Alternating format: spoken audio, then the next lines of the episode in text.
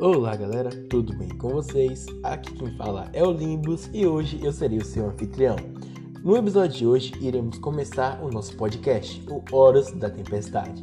Nele falaremos sobre diversos assuntos da cultura pop e, nesse primeiro capítulo da nossa saga, iremos iniciar com o tema de jogos.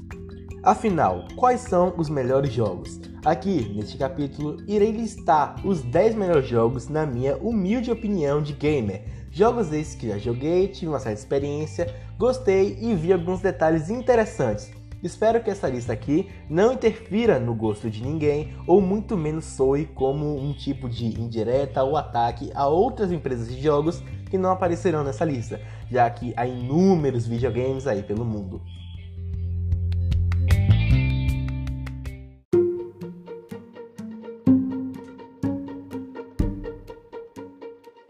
Em décimo lugar, nós temos Super Mario. Super Mario é um jogo tanto quanto diferente, não é mesmo? Principalmente pelo seu estilo de aventura em 2D, que faz com que você pule diversas plataformas, derrote diversos inimigos e atinja o seu objetivo.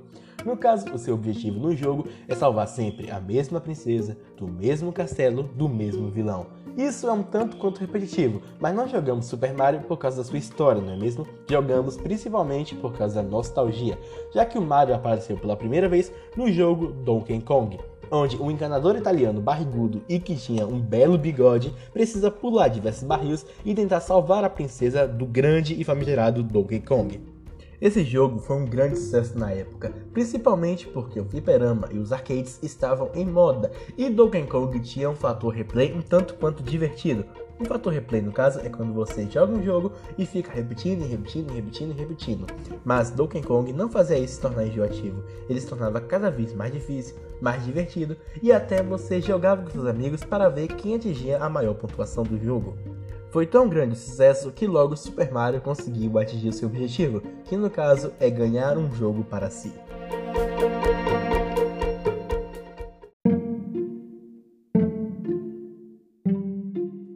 Em nono lugar, nós temos Mega Man. Mega Man é um tanto quanto parecido com Mario, não é mesmo? Principalmente pelo seu estilo de aventura em 2D. Só que as semelhanças acabam aí. No Mega Man, você controla um robô humanoide que atira com uma arma que está implantada no seu braço, cujo solta algum tipo de laser redondo. Mas eu estou aqui para falar sobre o Mega Man Zero, não Mega Man X no caso, já que o Zero é uma franquia de jogos que eu curti tanto e que eu joguei que merece um certo destaque aqui. O Mega Man Zero conta a história logo depois do Mega Man X. E, como podemos dizer, é como se fosse uma spin-off. Como o próprio nome revela pra gente, nesse jogo nós controlamos Zero, um tipo de reploide aliado do X. Só que o X nesse jogo não é um tanto quanto presente, já que nós devemos seguir a história com Zero e aprender mais sobre a Resistência e Neo Arcadia. No caso, um tipo de base secreta de super vilões robôs, vamos dizer assim, né, para os leigos. Então, Mega Man Zero apresenta uma jornada um tanto quanto divertida, envolvente e emocionante. Os quatro primeiros jogos estão no GBA e são esses que eu quero dar destaque, já que foi o que eu mais joguei e aprendi sobre o jogo. O quarto da franquia é um tanto quanto emocionante, já que nós vemos uma, entre aspas, despedida do Zero e nós sentimos a emoção da personagem Ciel no final do jogo.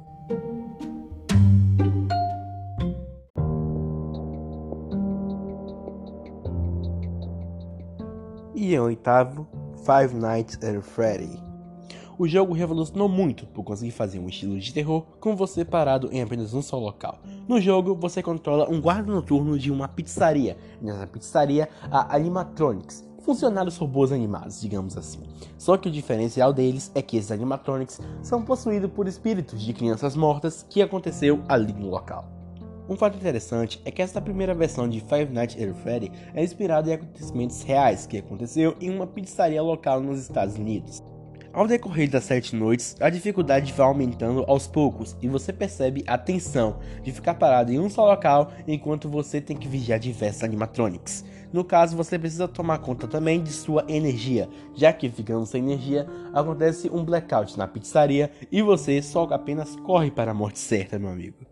Para mim, um dos melhores Five Nights at Freddy com certeza é o terceiro da franquia, já que você também precisa tomar conta de algumas coisas, como o Springtrap, o animatronic do terceiro jogo, fica te perseguindo e você precisa tomar conta da ventilação e das portas e observar ele.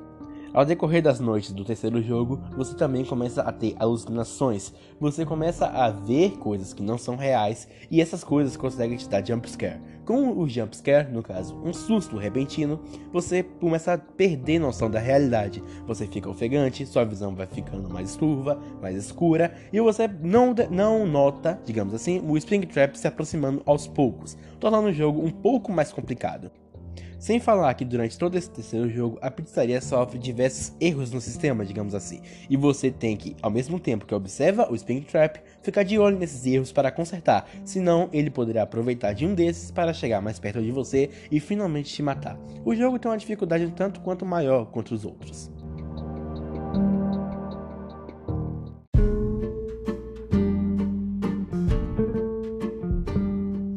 E em sétimo nós temos o GTA da Ubisoft, Watch Dogs. Eu quero deixar bem claro aqui de início que eu só ia citar o primeiro jogo da franquia, já que o 2 eu ainda estou no início da campanha e o Legion, que no caso é o mais recente, eu não joguei, ok? Watch Dogs foi feito pela Ubisoft, como eu já falei anteriormente. O objetivo dela é ser, como posso dizer, o killer do GTA, só que, no início, eles prometeram tanta coisa que não foi cumprida ou saciada com o primeiro Watch Dogs. Embora tenha esse detalhe, eu quero dizer que eu curti muito toda a minha gameplay no Watch Dogs, porque além de ter toda aquela experiência em mundo aberto que já tem no GTA, ainda tem um sistema de hackeamento, já que o modo história gira em torno disso. No modo história, você controla Aidan Pierce, um tipo de vigilante que busca justiça pela morte de sua sobrinha na cidade de Chicago. No início da campanha, Aidan se vê com seu amigo e parceiro, Damian. Lá, eles tentam invadir um hotel chamado Merlot, e aí que tudo começa a dar errado. Um outro hacker estava tentando fazer o mesmo serviço, e aí que o caminho deles se encontram e acontece a fatídica morte da sobrinha de Aidan, e assim gira toda a história. Mesmo Aidan sendo um personagem um tanto quanto fechado, nós conseguimos sentir o carinho que ele tem pela sua irmã e pelo seu sobrinho. Assim, aos poucos nós desenvolvemos um carinho pelo personagem e conseguimos sentir empatia pelo que ele sente também. Toda a sua busca pela sua vingança barra justiça tem agora um sentido, já que nós conseguimos sentir o que ele sente e sabemos que a trágica perda não valeu de nada no final. Ao decorrer da história, nós também conseguimos aprender mais sobre o personagem e sobre sua incrível inteligência. Ele vai fazendo amizade ao longo do caminho, como a Bad Boy 17 ou o T-Bone, dois, dois companheiros hackers que ajudam ele na sua jornada. E aos poucos nós conseguimos também sentir a traição do Aidan. Nós conseguimos nos assimilar com o que ele sente e em um fatídico episódio, que eu não quero dar spoiler, mas nesse fatídico episódio nós conseguimos sentir a tristeza no olhar do Aidan e nós conseguimos nos assimilar e sentir um grande vazio no nosso coração também. E isso com certeza faz de Watch Dogs um dos melhores jogos que eu já joguei.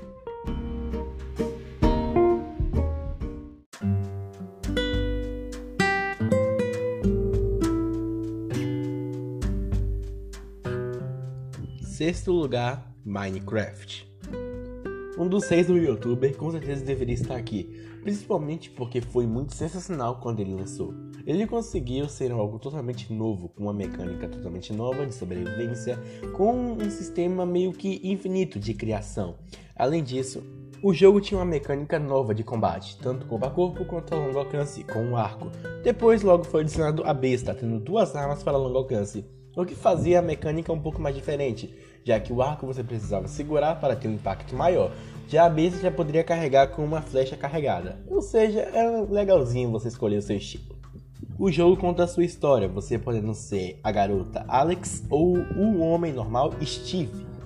A sua missão é sobreviver, logo você teria que começar a coletar madeira apenas com sua mão e evoluindo aos poucos, conseguindo utilizar equipamentos de pedra, logo depois de ferro e começando a minerar para encontrar minérios como ouro, diamante e tudo mais. O seu principal objetivo lá é matar o Ender Dragon, um tipo de dragão multidimensional. É uma coisa muito louca.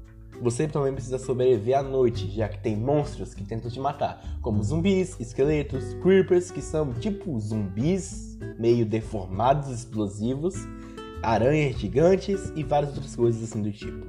O detalhe interessante é que se você ficar muito tempo sem dormir, também logo aparecerá fantasmas te assombrar. Então já deu pra perceber que tem vários tipos de coisas para te matar, não é mesmo? O jogo aos poucos foi evoluindo e foi se transformando em algo novo, com novas mecânicas e que logo de início já conseguiu agradar a boa parte dos fãs. Não demorou muito para aparecer no YouTube e ele continua seu reinado até hoje, como eu já falei antes. O jogo tem para quase todo tipo de coisa que você imaginar. Tem para Android, iOS, PlayStation 4, Xbox One, PC e todo tipo de coisa que você imaginar. Até no Linux. A principal diferença dele, com certeza, deve ser o mundo totalmente quadrado e que não tenta muito pegar no realismo atual dos gráficos, já que as pessoas olham para os gráficos e só pensam em uma coisa: detalhe e meio que, como dizer, as texturas. Já o Minecraft joga todo esse conceito no lixo e você se vira apenas com um mundo totalmente quadrado, o que eu curto pra valer.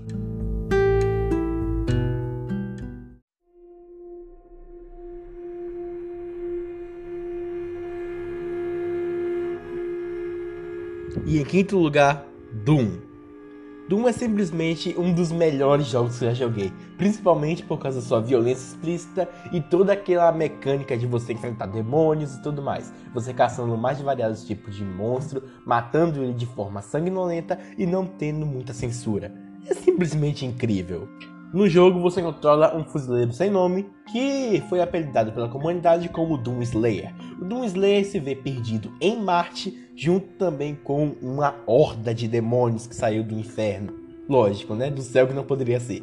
No início, a Bethesda, a criadora do jogo, a empresa criadora do jogo no caso, a Bethesda não queria muito focar na história, principalmente queria fazer um jogo de tiro normal, mas com uma mecânica totalmente demoníaca.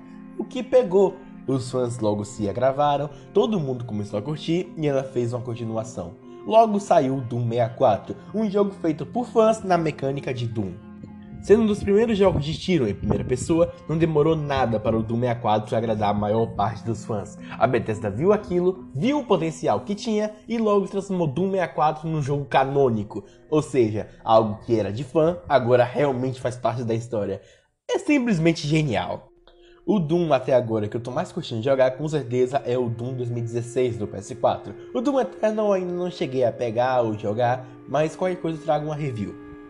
O jogo é incrível, toda a sua mecânica de você precisar esquivar, andar, mobilidade, você precisa pular mesmo enquanto você atira, trocando de arma de forma rápida, esgotando a munição de uma e indo para outra, a toda a sanguinolência que você tem com a motosserra para poder arrancar, desacerar, cortar, mutilar os demônios é algo fenomenal.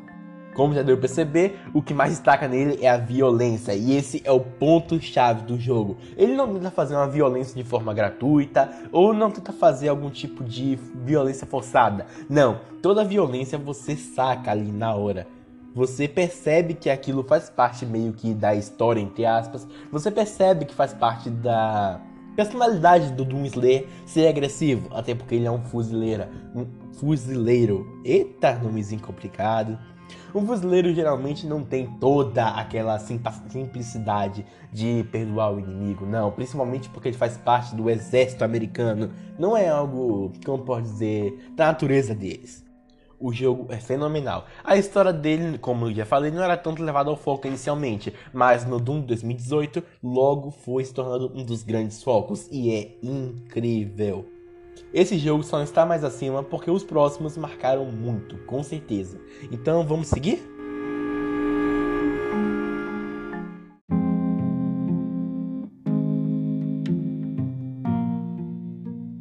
E em quarto lugar, Shadow of the Colossus. Não se tem muito o que falar sobre esse jogo, principalmente por ser um jogo incrivelmente, como posso dizer, famoso.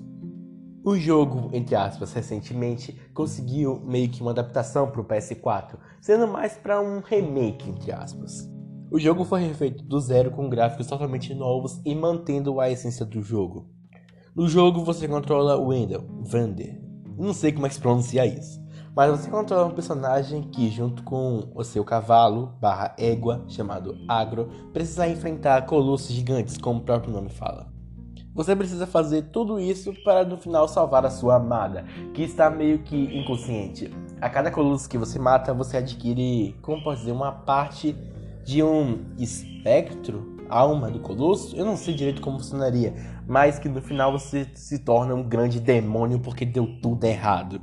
Com certeza o que destaca ele é a sua mecânica, que em um mundo grande, imenso, lindo a propósito, rico sem detalhes, você só tem um tipo de oponente, o Colosso, nada mais. O resto você passa galopando com agro e você percebe o qual grande é aquele mundo. Cada mínimo detalhe feito para você apreciar você também percebe a, a, claridade, a luminosidade, os detalhes, tudo que você percebe, a grama se movendo, as árvores, as folhas caindo.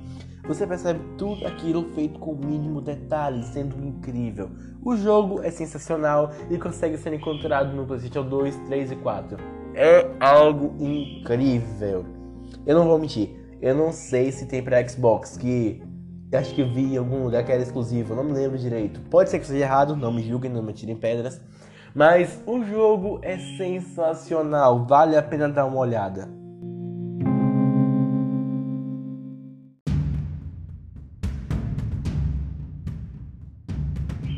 Número 3. Para mim, um dos melhores jogos de luta: Mortal Kombat. Finisher, test your might. Sou meio demente, desculpa. You will die, mortal. Mortal Kombat foi inicialmente traduzido para o Nintendinho e foi uma coisa sensacional, puta que pariu. O jogo meio que é aquele estilo de luta que você já conhece. Eu duvido que, que vocês não conheçam Mortal Kombat, mas mesmo assim eu vou dar uma explicadinha rápida. No jogo você controla um personagem de sua escolha e utiliza diversas habilidades que ele tem em si para enfrentar outros oponentes.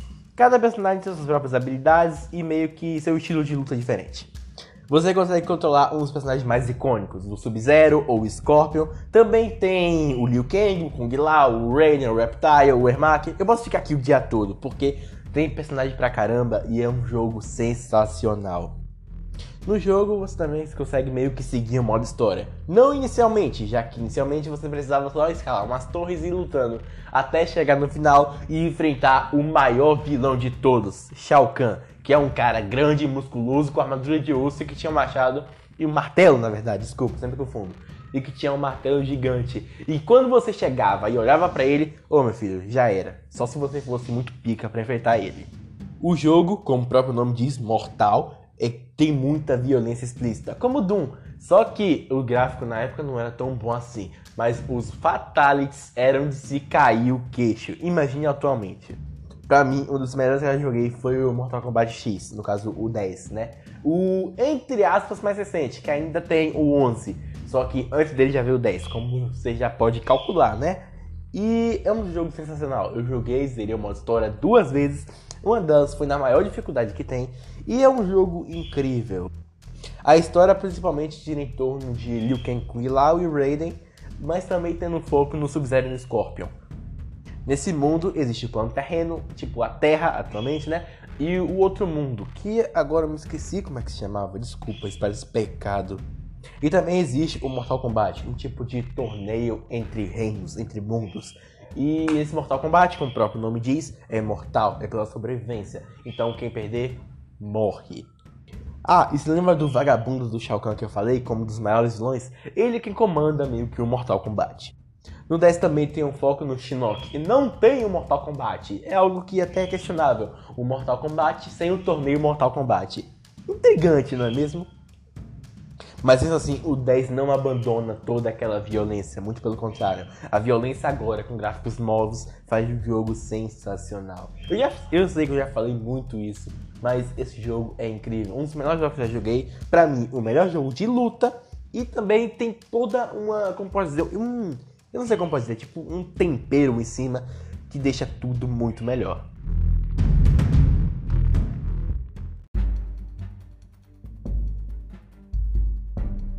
E em segundo lugar nós temos a franquia de jogos Storm de Naruto. Para um dos melhores jogos de luta de anime os Stormers de Naruto é algo completamente diferente de tudo que você já jogou. O jogo tem meio que toda uma mecânica de estratégia, você precisa pensar, calcular tudo que você vai fazer antes de executar.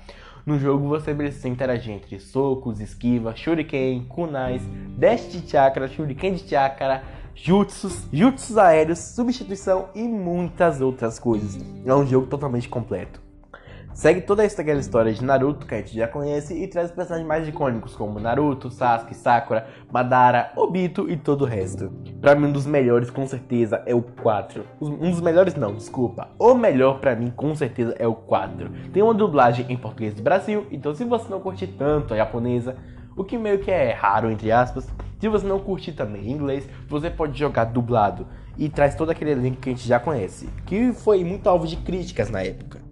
No jogo você pode fazer diversos tipos de combo, combo infinito, combo aéreo, combo com dash de chakra, combo com jutsu, combo cancel e todo outro tipo de coisa. Você também pode utilizar itens no meio da luta, como balões de kunai e outras coisas que dão boost de velocidade, dano, defesa e tudo mais.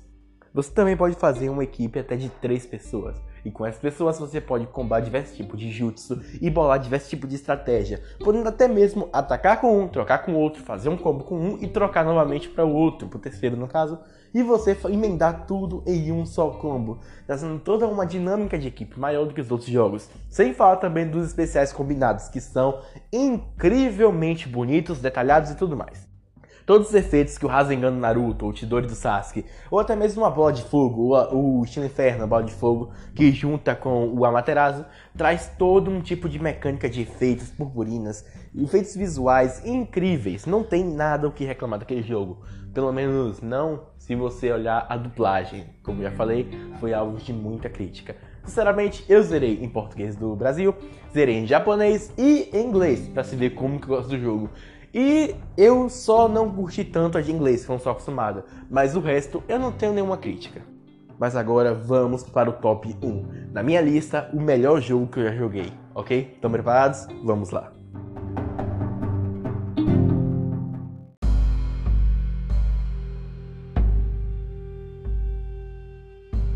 E em primeiro lugar da minha lista, nós temos God of War.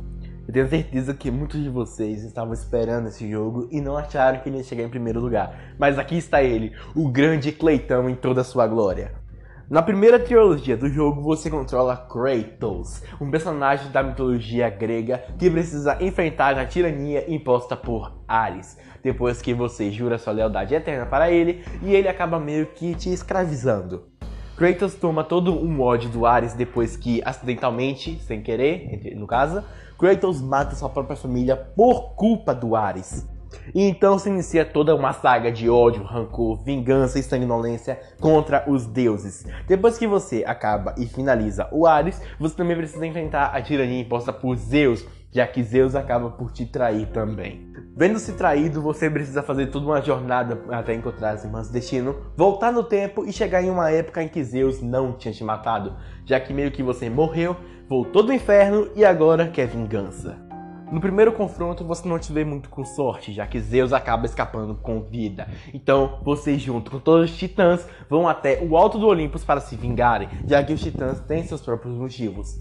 E lá você começa a matar todos os deuses do Olympus um por um. Entre eles tem o Hades, o Poseidon, o Hércules e assim por diante. Todos os deuses que você imaginar menos o Ares e a Atena, você mata, já que o Ares já está morto e a Atena é algo muito específico, que eu não sei se eu posso falar aqui por causa de spoilers. No jogo mais recente, você ainda controla Kratos, só que dessa vez mais velho e com um filho chamado Atreus. Lá você segue a aventura pela mitologia nórdica, enfrentando diversos outros desafios enquanto tenta concluir um objetivo extremamente pessoal.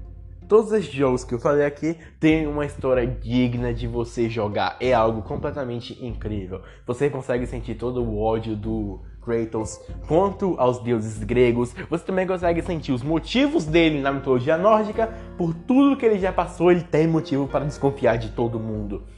E é algo realmente aceitável. A trilha sonora, principalmente dos três primeiros jogos, é fenomenal. Eu queria falar sensacional, mas não queria repetir mais isso. Então, fenomenal. A trilha sonora é incrível, toda a sua saga também é visualmente impecável e você ainda no quarto consegue sentir meio que um, uma afeição ao filho do Kratos, o Atreus. É uma história que vale a pena seguir, é uma história que vale a pena jogar e é uma história que vale a pena ouvir os diálogos com muita atenção, já que cada um tem meio que um detalhe específico da história. Sem falar do diversos easter eggs safadinhos que tem no jogo, mas isso não é o foco, hein? Não vai se perder no meio do jogo com esses easter eggs.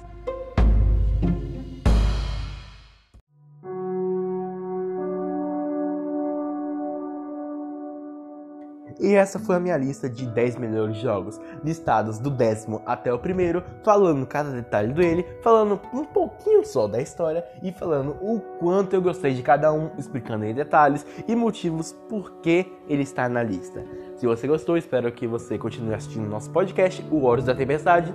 E aqui quem fala é o Limbus e eu vou me despedindo. Muito obrigado e até a próxima, onde eu serei o seu anfitrião mais uma vez.